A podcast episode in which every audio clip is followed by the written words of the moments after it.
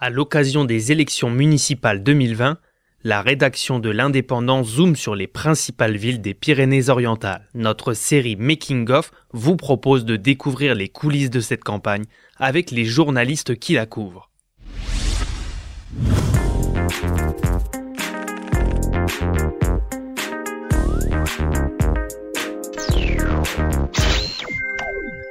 On part à Canoës avec notre journaliste Laura Meunier. Laura, bonjour. Bonjour Estelle.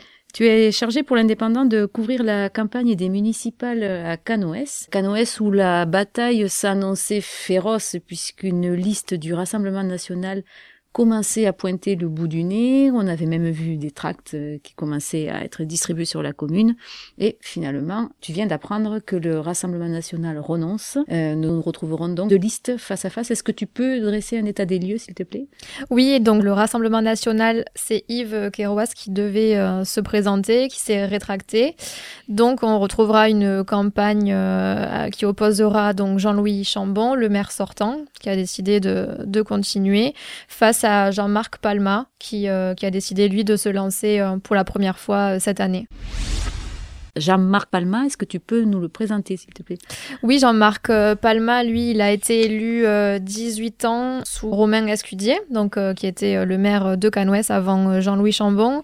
Il a aussi été collaborateur pour Jean-Paul Alduy. Donc, il, me confie qu'il a longuement hésité avant de se présenter pour les élections municipales 2020, mais après avoir récolté le sentiment des habitants, leur inquiétude, inquiétude face à la bétonisation, il a décidé de, de se lancer et d'en faire un axe principal de sa campagne. D'accord. Il part sans étiquette?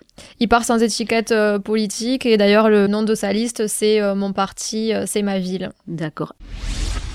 Et euh, Jean-Louis Chambon, lui, euh, a un volet environnemental dans son projet Lui continue en effet dans ses projets sur un volet environnemental avec euh, sa volonté de mettre en place un poumon vert dans la commune de plus de 1000 hectares.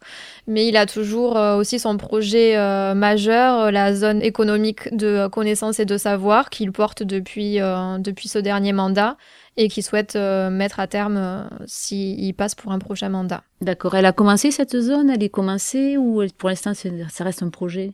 Pour l'instant ça reste un projet. Il n'y a pas eu de, travaux démarrés. C'est vraiment encore sur des plans et, et au, au, stade de projet. D'accord. Donc Jean-Louis Chambon, lui, euh, ce que lui est reproché, entre guillemets, c'est peut-être une urbanisation un peu forcée. C'est ça, trop de, de, bétonisation, un développement démographique euh, peut-être pas maîtrisé. Ce que lui défend dans son programme, euh, sa volonté de vraiment maîtriser ce développement démographique. Et c'est donc euh, deux visions qui s'opposent entre euh, voilà ce volet environnemental et une bétonisation encore trop importante dans la commune de Canoës. Très bien, ben merci Laura. Merci Estelle. C'était Making of, le podcast produit par l'Indépendant qui décrypte la campagne des municipales 2020 dans les Pyrénées-Orientales.